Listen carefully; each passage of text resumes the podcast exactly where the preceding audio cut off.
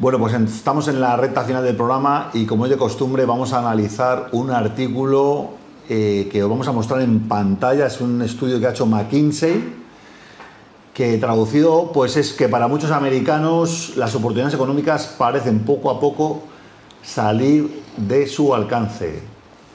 Juan Carlos, bienvenido de nuevo y bueno, cuéntanos el estudio de McKinsey temas de consumo, que además he pedido a Javier que nos acompañe para, para, bueno, también que nos dé también su punto de vista, porque vamos a hablar de consumo y en Estados Unidos cuando, cuando empiezan a remojar allí es porque aquí van a cortar barbas.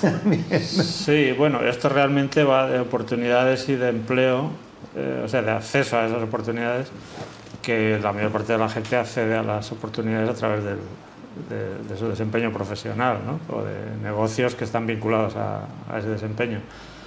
Lo que pasa es que el consumo a mí me parece que siempre es un, es un campo donde se manifiestan eh, cosas que incluso no se han visto, no se ven claras en otros terrenos, ¿no? porque el consumo es un poco el telón de fondo ya de todo. ¿no?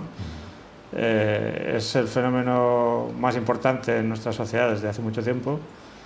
De hecho, antes la sociedad se organizaba sobre todo por, en función del trabajo y ahora el centro de gravedad está claramente en el consumo. ¿no?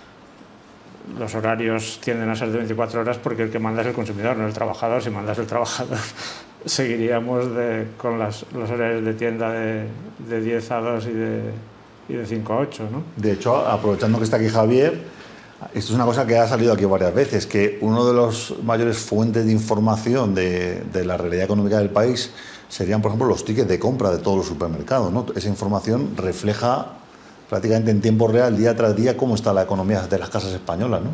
Bueno, antes hablábamos, fíjate, tocábamos el tema de Alexa. Alexa en Estados Unidos acaba de sacar una nueva aplicación para que si tú le traes los tickets de la competencia y le permites leerlos, es decir, se lo cuentas, eh, te da descuentos para que compres eh, dentro del ecosistema de Alexa es lo que te eh, falta. eso, eso se llama comprar la información del competidor.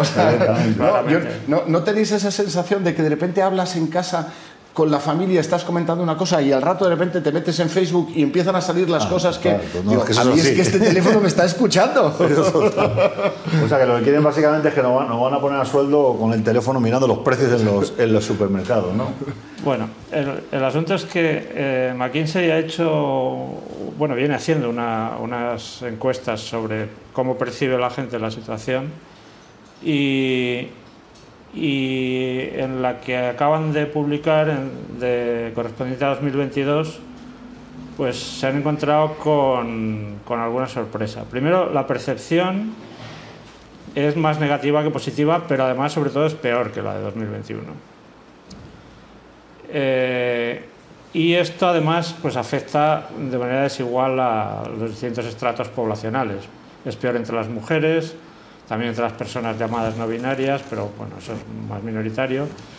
Es peor en las edades próximas a la jubilación, personas de 55 a 64 años, que seguramente están en un momento en el que no ven ya oportunidades de rectificar, o sea que ya lo que tengan es, lo que van a tener. Eh, entre las personas con menos ingresos, naturalmente, y en el entorno rural. ¿no? Pero en prácticamente todos los estratos eh, las cosas están peor desde el punto de vista de la percepción que en, 2021. Eh, la percepción, debo decir que es el proceso cognitivo por excelencia y por tanto es un indicador fundamental de, cómo están las cosas.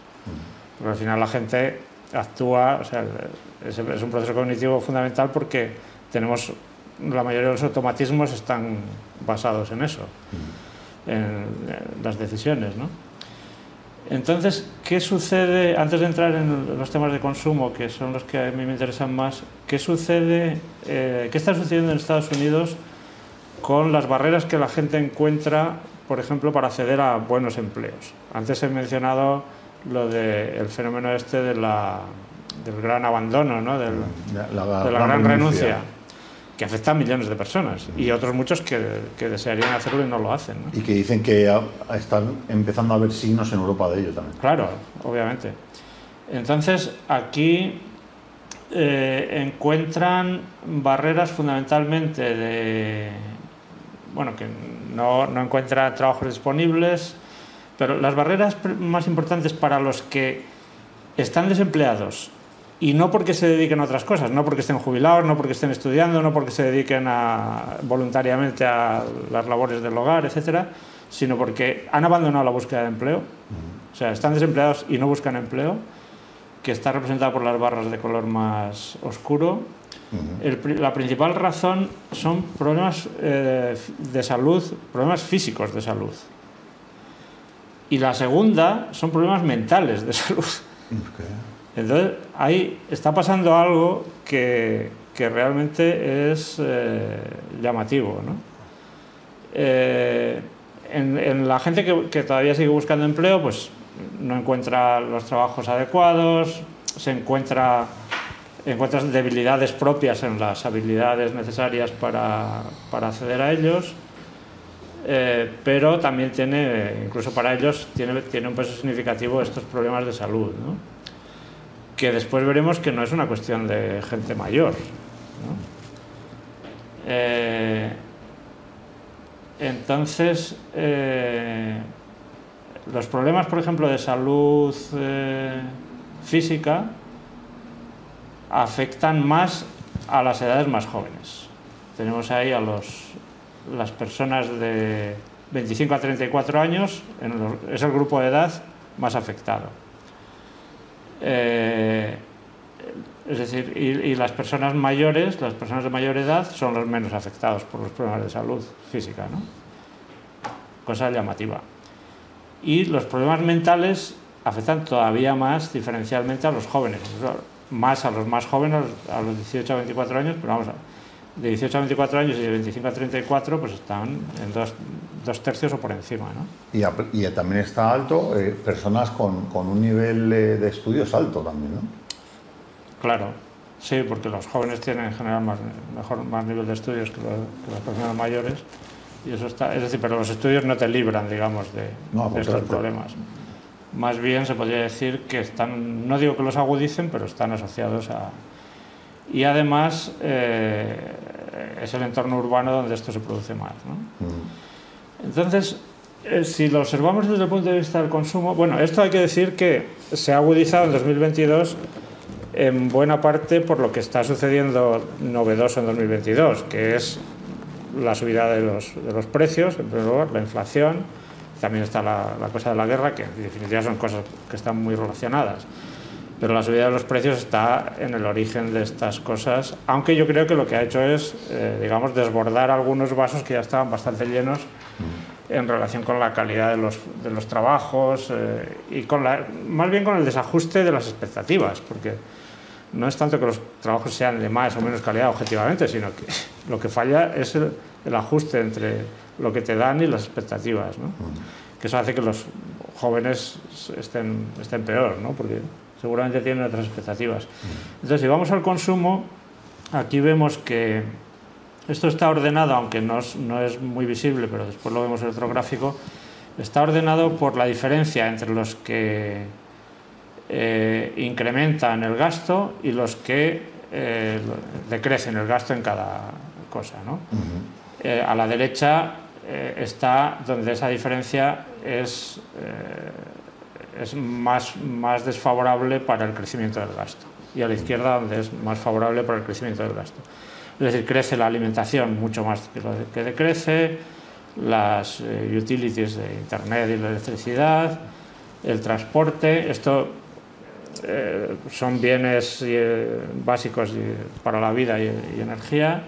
Después están eh, los servicios básicos, que el cuidado de los, de los niños, el alojamiento, Seguro, los médico. seguros de salud, el, cu el, cuidado de la salud, en los servicios de, de, salud mental y la educación y, como cabía esperar, la, el consumo, digamos, discrecional, aquello que es más prescindible, que es más prescindible o sí, en general es más, más, prescindible, pues el pago de deudas y el ahorro, eh, el, consumo de, vestido y, de, y, la, de, y, todo el entretenimiento, incluidos restaurantes, que es ahí donde donde eh, en, el campo del entretenimiento es donde la tendencia decreciente es mayor que la, que la creciente en el gasto, a pesar de que la tendencia a gastar más está alimentada por la inflación, obviamente.